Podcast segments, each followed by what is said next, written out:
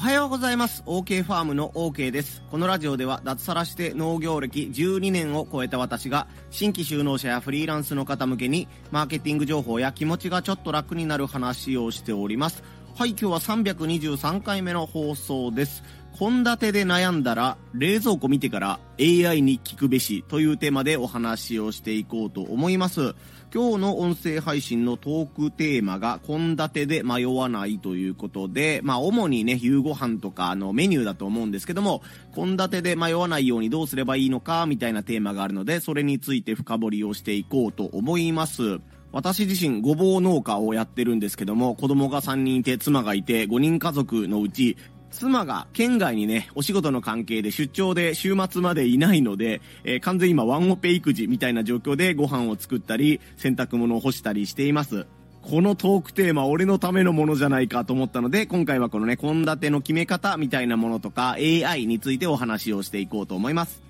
今日の3つのポイントです。ポイント1、結論、チャット GPT にお任せ。ポイント2、いい回答がなければ、過剰書きで依頼してみる。ポイント3、新しいツールに慣れておけば、今後ずっと時短ができる。この3つでお話をしていきます。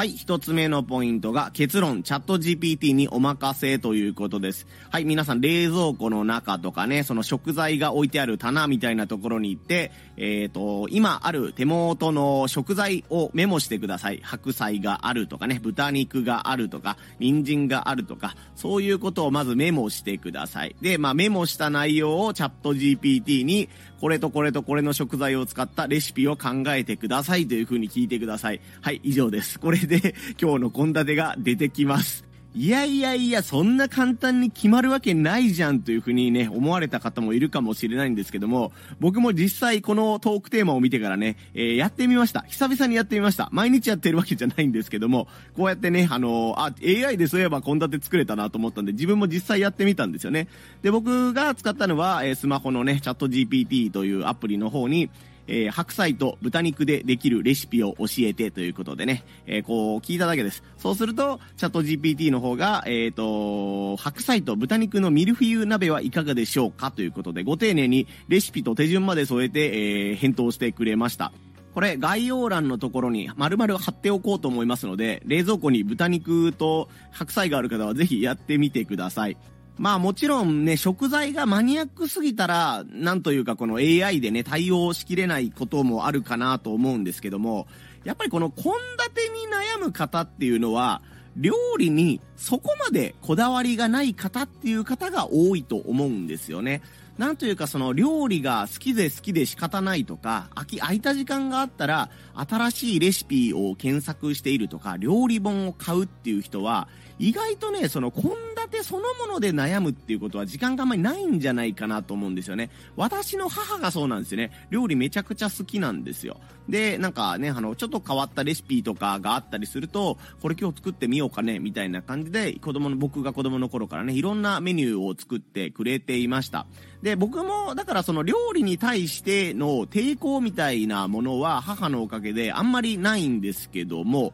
そこまでね、母ほどこだわりはないんですよね。なんというか、まあ、とりあえずご飯食べれればいいやとか、子供がね、食べてくれて、まあ、最低限栄養があるというか、まあ、野菜もあって肉もあってみたいな感じで、まあ、最低限バランスが良ければいいかなぐらいしか考えてなくて、そんなにこだわりがないです。そういった人には、マニアックなレシピよりも、定番のレシピというものの方が作りやすかったりします。例えば、あなたが料理が得意じゃない人だとして、ね、あまり料理が好きじゃない人だとして、カレーライスを作ってくださいねっていう風に言ったら、ああ、人参と玉ねぎとじゃがいもと、まあ、あと豚肉か牛肉かなんかがいるんだろうなって、まあ、あとカレールー買っとけば、とりあえず料理できるか、みたいな感じで、えー、料理のね、あの、工程とかもなんとなくわかると思うんですよ。この食材があって、多分ここでね、あの、鍋がいるんだろうなとか、そういう工程とかがなんとなくイメージしやすくなると思います。これに対して、ビーフストロガノフを作ってくださいって言われたらどうですか？ビート、ビーフストロガノフ、皆さん作ったことありますか？僕はないんですけども、ビーフストロガノフっていうぐらいだから、まあビーフ？牛肉はいるんだろうけど、あと食材何がいるの？そう、薄い鍋で作るの？分厚い鍋で作るの？ね、あとなんか香辛料とか何がいるのとか、全然わかんないじゃないですか。こういうなんか難しそうな料理とか、日本人に馴染みがない料理とかいうものは、料理が好きな人はどんどん作りたがるけど、こだわりのない人があえて作ろうとは思いませんよね。そういった方は、もうね、あの、チャット GPT に聞けば、定番料理みたいなものをどんどん教えてくれます。多分、チャット GPT にマニアックな料理を聞こうと思うと、結構難しいと思うんですよ。ね、あの、ちゃんとそれっぽいレシピを書いてくれてるけど、マニアックがゆえに、あの、適切な情報でない、なんか間違った情報を言うこともあれば、手順とかがね、これどう考えても手順間違ってるだろうみたいなものがね、エラーとして出ることがあると思うんですけども、定番料理の、ね、レシピをお願いした場合は、それのエラーのね、確率が減ると思います。いろいろと話が脱線してしまったんですけども、料理にね、こだわりのない人は、本当に AI とかね、チャット GPT にレシピを聞いてみれば、自分の、なんていうかな、レベルに合ったというか、そんな難しくない料理をポンと提案してくれると思いますので、えー、結論、チャット GPT にお任せということで、冷蔵庫にある食材をね、2つから3つぐらい、えー、提供というかね、あの情報を与えてみて、今日のレシピは何がいいと思うって聞いてみてくださいというお話でした。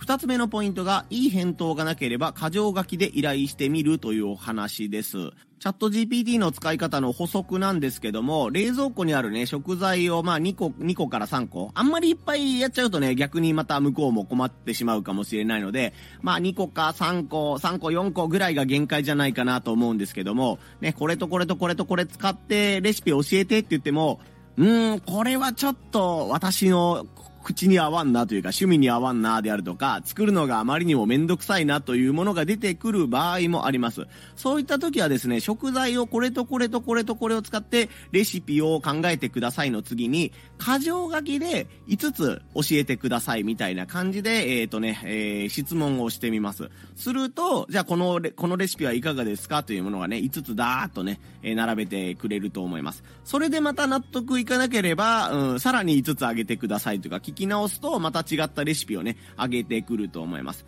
で、それでね、あ、じゃあこのスパゲティがいいなとか、なんとかがいいなっていうものが見つかったら、もちろんね、チャット GPT に聞いても、再び聞いてもいいですし、その情報をもとに、クックパッドとかね、えー、クラシルとか、ああいう外部サイトでもうズバリそのレシピのやり方を調べてみると、自分にね、自分の好みに合った情報が出てくるんじゃないかなと思います。このチャット GPT とか AI ツールの便利なところ、すごいところは、こちらが何回質問してもちゃんと答えてくれるというところにあります。まあもちろん最終的に、いや何回聞いても適切な答えが返ってこなかったわとかね、何回聞いても同じことしか言わないからダメだったわみたいなこともあると思うんですけども、とはいえ、ね、あの、自分が、いや、こうじゃないんだよっていう話をしたら、じゃあこれはどうですかって、いや、そうでもないんだよって言ったら、じゃあこれはどうですかって、ちゃんと返してくれるんですよ。これ多分ね、身近な奥さんとか旦那さんとか、もしくは子供さんとかお父さんお母さんに、今日のレシピ何がいいってって、これがいいって言われて、いや、それはダメだわって言ったら、じゃあこれがいいって言ったら、それがダメだわって言ったら、じゃあ何ならいいんだよみたいな感じで、このね、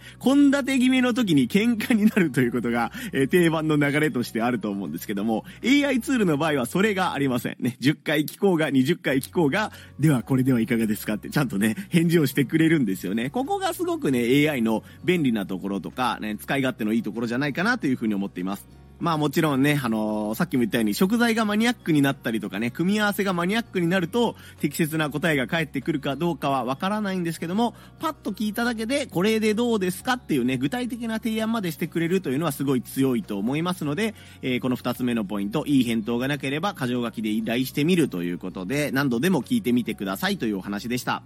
そして3つ目のポイントが新しいツールに慣れておけば今後ずっと時短ができるというお話です。僕がこの音声配信のテーマにしているところの一つに、自分の時間を増やすというものがあります。仕事をしていても、なるべく自分の時間を増やしたいとかね、えー、家事とか育児をしていても、なるべく家族の時間を減らしたくない、ね、増やしたいというふうに思っています。わかりやすいもので言ったら、家の中にある食器洗いをね、自分で手洗いするんじゃなくて、食器洗浄機みたいなものに最近は頼りっぱなしです。難しいものは自分で洗うんだけども、なるべくなら1枚でもお皿を自分で洗わないようにして、自分の時間を増やす。で、まあ自分の健康を守るというかね、えっ、ー、と、食器洗いをしたがために疲れてしまって、子供に対してね、イライラしたりね、あの、忙しいんだから、みたいな感じでこう、怒ったりする時間を減らしたいなというふうに思ってるんですよね。この AI ツールっていうのが、まだ、やっぱり便利にはなったけど、始まったばっかりみたいな存在だと思うので、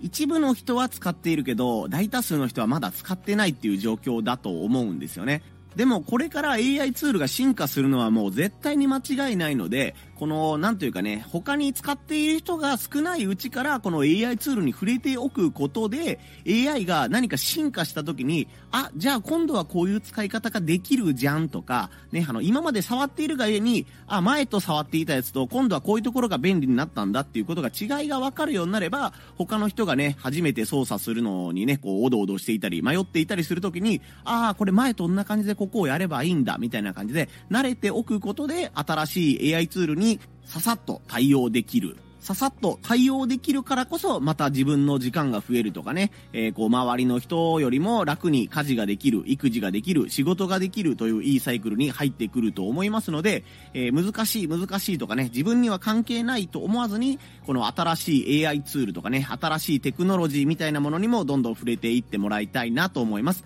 これが3つ目のお話、新しいツールに慣れておけば、今後ずっと時短ができるというお話でした。はい、ということで今日は、献立で悩んだら冷蔵庫見てから AI に聞くべしということでね、実際にチャット GPT で豚肉と白菜でメニュー考えてって言ったらこんなメニューが出てきましたというものを概要欄に紹介しつつ、やっぱりこういうね、新しい AI ツールに慣れておくと自分の時間が増やせますよみたいなお話をさせてもらいました。さっきも言ったんですけども、私、ただいまね、あの、シングルファーザー、子供が3人状態なので、えー、このね、音声配信の収録が終わったら、まず洗濯機を、えー、稼働させて、そうだ、洗濯機スイッチ入れてなかった。しまった。今から干そうと思ったのにまだ回してないや。えー、洗濯機を回してですね、え家の片付けと夕ご飯の段取りを少しして、そこからまあお仕事とかね、配達とかに行ってこようかなというふうに思っています。まあこうやって実際に自分で家のことをやっていくとなるとね、普段の妻のありがたみが分かったりとかね、小さい頃に自分に色々手をかけてくれていた母のね、凄さがよく分かったりしますよね。全部完璧にやろうと思うと、絶対どこかでね、イライラしちゃったり、時間が足りなくなったりして、子供にね、結局寂しい思いとか嫌な思いをさせてしまうので、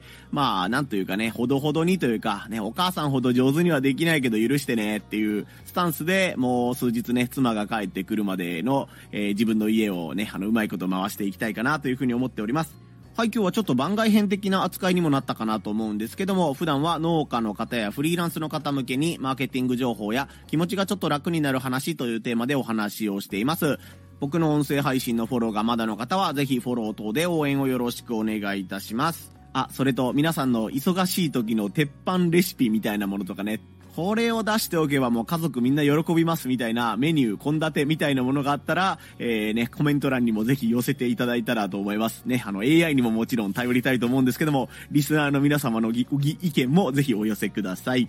はい、それでは皆様、腰痛にならないように肩を上げ下げしたりね、え腰を回したりしつつ、体をリラックスさせてあげながら、今日やるべきことに向かって頑張っていってみてください。ここまでのお相手は OK ファームの OK でした。また遊びに来んさい。ほいじゃまたの